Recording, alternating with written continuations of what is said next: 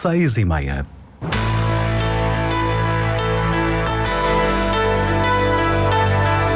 Antena 1 Madeira. Informação.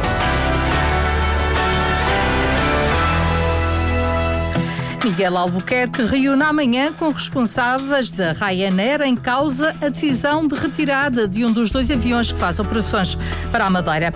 Tanto Miguel Albuquerque como Eduardo Jesus, secretário do Turismo, garantem que a lei vai ser cumprida no caso do edifício da antiga FAOS na rua 31 de janeiro, que o governo pretende demolir para construir apartamentos.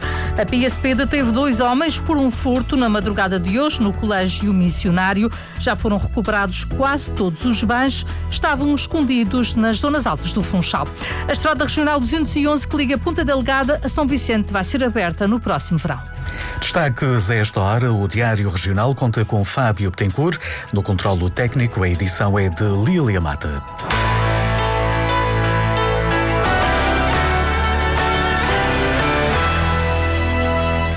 Boa tarde. A Estrada Regional 211, que liga Ponta Delgada a São Vicente, deverá ser reaberta no próximo verão.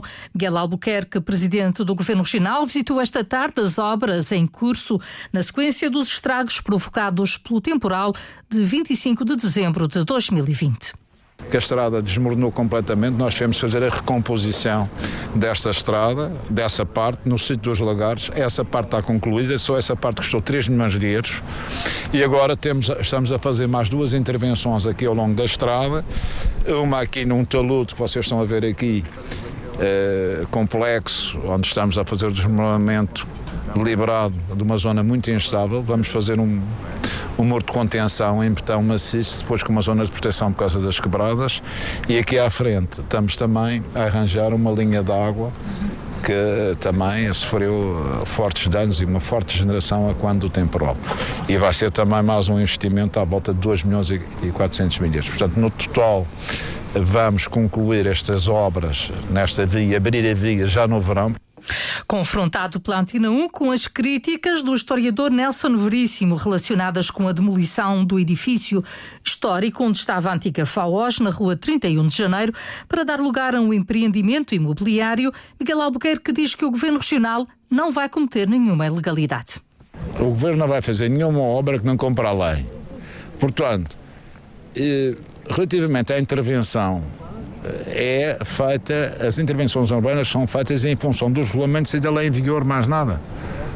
Portanto, se o governo compra a lei, compra a lei. Albuquerque anunciou que amanhã terá uma reunião com um dos representantes da Ryanair para tentar minimizar os efeitos da retirada de um avião da base do Funchal. A intenção é no próximo verão eh, retirarem um dos voos da base de cá. Isso não significa que tenhamos menos voos. O que nós temos é que tentar manter o número de operações que temos tido até agora. E é o número de voos. Uh, como você sabe, o, os 12 aviões ficam aqui na Madeira, uh, mas neste momento essa retirada penso não tem muito a ver com as taxas, tem a ver com razões operacionais. Como vocês sabem, o mercado da aviação um mercado tem em grande crescimento e neste momento as companhias têm uma grande dificuldade na aquisição, quer Boeing, quer Airbus, no mercado e, por conseguinte, as necessidades, têm, eu acho que tem mais a ver com as necessidades operacionais. E Albuquerque realça que a questão das taxas aeroportuárias ultrapassa o governo regional. Já o secretário do Turismo desvaloriza, mas admite que vai ter impacto para o turismo da Madeira a redução de um avião por parte da Ryanair, uma medida que vai entrar em vigor a partir de janeiro. Eduardo Jesus diz que o mais importante agora é arranjar uma solução. Há circunstâncias que levam a essas decisões e que já foram explicadas para a própria companhia. A, a, nós compete-nos encontrar alternativas e compete encontrar parceiros que possam ocupar o espaço que vai ficar livre pela Ryanair. E olho para isto com muita normalidade e é esse o trabalho que nos impõe, é isso que nós vamos fazer. Não prevê grande impacto com esta retirada do avião? Não é questão de prever impacto. Qualquer oferta que diminui para a Madeira tem impacto na Madeira, como é óbvio. Eh, mas eu não estou tão preocupado com o impacto. Estou, estou mais focado é, nas alternativas que podem estar ao nosso alcance. Sobre a demolição do edifício da Rua 31 de Janeiro, o secretário do Turismo lembra que há uma carência de habitação, a que tem de ser dada resposta. Eduardo Jesus lembra que o processo está em curso. É um processo que carece de parceiros, os parceiros estão a decorrer o seu processo normal e quando, quando tiverem terminados vão ser dados a conhecer. Portanto, neste momento não há nenhuma decisão. Não é questão de haver decisão ou não haver decisão, isso não me compete a mim. A mim compete-me um procedimento que está em curso. E esse procedimento yeah, yeah. que tem a ver com, com os parceiros emitidos sobre aquele imóvel. E esses parceiros estão em curso. O secretário do Turismo participou esta tarde na apresentação do catálogo Quintas do Arquivo e Biblioteca Pública Regional, um catálogo que inclui quintas da segunda metade do século XIX até o ano de 1960. Liliana Correia foi a responsável. Tentei abranger o maior número de quintas que havia fotografias uh, disponíveis e aquelas que tinham realmente mais importância pelos traços que são característicos da maior parte das nossas quintas, porque as nossas quintas são distintas daquelas do restante do país e, portanto, até a própria definição de quinta é, é, é começa por ser o assunto que eu abordo inicialmente. O que é que diferencia as nossas quintas das, do resto do país? É porque são geralmente não são espaços muito grandes, não há um fim, uh, um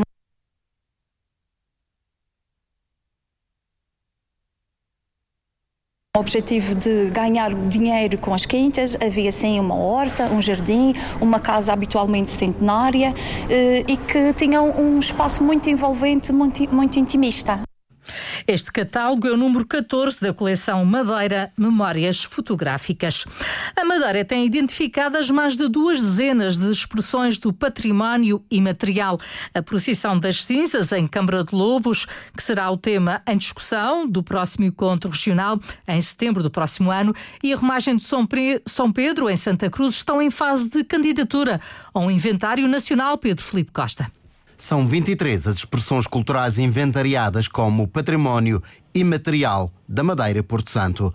A lista, sem estar fechada, como refere a antropóloga Elia Souza, da Direção Regional da Cultura, fala de algumas das principais tradições. As missas do parto, que é uma manifestação religiosa e profana da festa madeirense, do nosso Natal. Temos a arte pesca de peixe-espada preto em Câmara de Lugos, o faltivar da pesca do atum, da pesca tradicional do, do atum em Caniçal. Temos, por exemplo, a calçada madeirense, ou então a prática do charamba. Existe a festa da, da piedade no Caniçal, também temos falar do bordado da madeira. Temos também os fachos eh, em Mexico. Podemos ter até mesmo as técnicas da construção dos muros de pedra, os nossos poios. Estas são expressões culturais que o povo e a tradição identificam ao longo do tempo. Duas delas, como explica Elia de Souza, estão em processo de candidatura ao Inventário Nacional.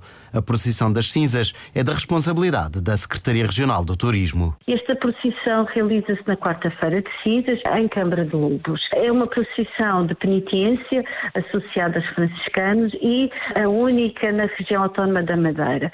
A particularidade tem a ver justamente com o facto das imagens estarem maioritariamente nas casas das pessoas. E a romagem de São Pedro, da Lombada de Santa Cruz, é assumida pela autarquia.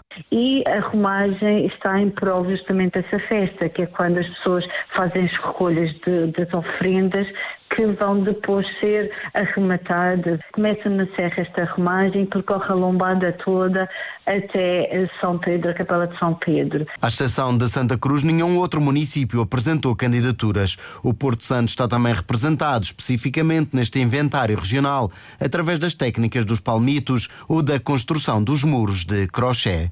A procissão das cinzas será o tema de abertura do próximo encontro regional, em setembro de 2024, dedicado ao património imaterial. O presidente do Sindicato Nacional de Proteção Civil diz que tem havido pressões para que os bombeiros da Madeira não participem no plenário da próxima quinta-feira. Costa Velho promete tomar medidas mais drásticas se tal situação se confirmar se verificar que de facto eh, existe esta pressão para que os trabalhadores não participem no plenário, iremos tratar disso nas instâncias devidas, não é? Isso é pior, porque nós recorreremos aos instrumentos que temos eh, eh, na nossa mão, inclusivamente paralisar os bombeiros na Madeira, porque de facto nós não podemos aceitar este tipo de, de, de, de comportamento de algumas associações que pensam que são os donos dos trabalhadores. Não, ninguém é dono dos trabalhadores. E, e eles também não são. Agora, tem que haver respeito de parte a parte e cumprir com, com a lei. É tão simples como isto. E se não cumprir com a lei, a gente vamos obrigá-los a cumprir. O sindicato vai ter quarta e quinta-feira cinco reuniões antes do plenário. O presidente do Sindicato Nacional de Proteção Civil lembra que o secretário da Saúde voltou atrás na intenção de avançar com o estatuto do bombeiro profissional, criando antes um estatuto remuneratório. A PSP deteve dois homens de 36 e 38 anos, naturais e residentes no Funchal, pelo crime de furto qualificado. A detenção aconteceu na sequência de um furto com arrombamento ocorrido na madrugada de hoje no Colégio Missionário, na Freguesia do Monte. Foram recuperados quase todos os bens, nomeadamente um computador portátil, um kit, um kit de ferramentas, um disco externo e duas mochilas, entre outros artigos que tinham sido escondidos nas zonas altas do Funchal, tendo em vista a troca por estupefacientes. A, PSP prossegue com as diligências para recuperar a totalidade dos dos artigos furtados no valor estimado de 3 mil euros. Os suspeitos foram constituídos arguídos e o processo seguirá os trâmites junto do Tribunal Judicial da Comarca do Funchal. O PSD esteve hoje na Escola Eduardo Brazão de Castro para enaltecer a aprovação do programa de governo para este mandato. Nuno Maciel, deputado social-democrata, diz que este documento e a estabilidade governativa da região vão, na região vão, vão permitir que todas as crianças e jovens tenham manuais gratuitos em 2025. Todos os alunos do primeiro ou décimo segundo ano de escolaridade terão manuais gratuitos. No primeiro ciclo, do primeiro ao quarto, serão manuais em papel. Do quinto ao décimo segundo ano, serão manuais digitais. E os alunos do quinto ao décimo segundo ano, para além de usufruírem desses manuais digitais, terão também um tablet ou um computador, consoante o ciclo que estamos a falar. No segundo e terceiro ciclo terão um tablet, no, terceiro, no secundário terão um computador para poderem também eles trabalhar. E isto é uma, um pormenor que nos parece um, um por maior, porque efetivamente é uma situação ímpar no país. Nos três sistemas educativos que nós temos, não há nem em Portugal continental, nem nos Açores, um sistema educativo que possa dizer que todas as famílias em 2025 irão usufruir de manuais e livros de fichas também, manuais e livros de fichas, e também de um suporte digital para os seus alunos trabalhar.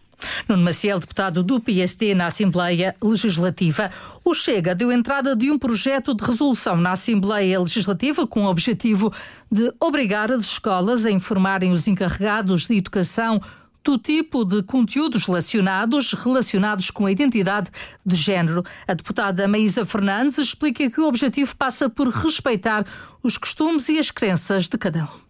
É um projeto que determina a obrigação das escolas em obter uma autorização escrita dos encarregados de educação para que os alunos participem em atividades pedagógicas nas quais sejam discutidas a ideologia e identidade de gênero.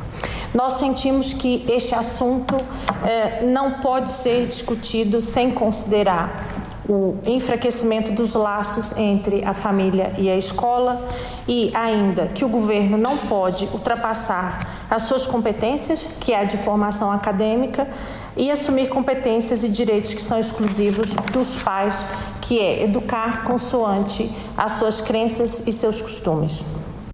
Meisa Fernandes, deputada do Chega, o partido deu entrada de outro projeto que pretende criar uma disciplina de História, Cultura e Tradições da Madeira nos conteúdos escolares. Neste dia da televisão, ouvimos o testemunho do antigo diretor regional das Florestas, que hoje em dia é uma cara bem conhecida da televisão madeirense. Rocha da Silva lembra que não tem formação televisiva, mas aprendeu a capacidade de ser espontâneo e genuíno nos vários programas em que participa no pequeno ecrã. O meu posicionamento é ser espontâneo e direto naquilo que sei e que tenho para comunicar, porque é também no dia a dia a minha forma de estar com as pessoas. Como é que se prepara para um programa de televisão? Isto pode parecer estranho, mas olha, é sem preparação. Eu, eu sem preparação neste sentido. Eu prefiro ir, uh, digamos, uh, de espírito aberto, melhor dizendo, de peito aberto, e habituei-me a isso ao longo dos tempos e olha, parece que tem resultado. Rocha da Silva contou ao jornalista Pedro Felipe Costa que tem participado em vários programas de divulgação da cultura madeirense mas a televisão já faz parte do seu percurso desde os anos 70, quando praticava artes marciais. E penso que a primeira vez que apareci na televisão foi na área do desporto. Foi das primeiras pessoas a trazer para a região as artes marciais e em que foi uh, desafiado a explicar um pouco como é que aquilo se, uh, se processava. e depois, a partir daí, foi, digamos, marcando presença no pequeno ecrã. Ainda é uma máquina estranha a televisão? Há uma coisa que temos que ter presente. Estou a falar consigo, mas sei que as minhas palavras vão ser ouvidas por muita gente.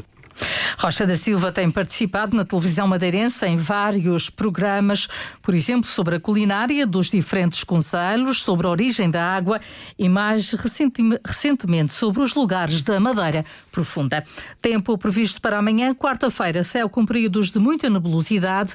Vento fraco a moderado do quadrante leste e pequena descida da temperatura. As temperaturas máximas são para o Funchal 24 graus e para o Porto Santo 22. Está assim concluído o Diário Regional. Contou com Fábio Petencourt no controlo técnico. A edição de Lília Mata.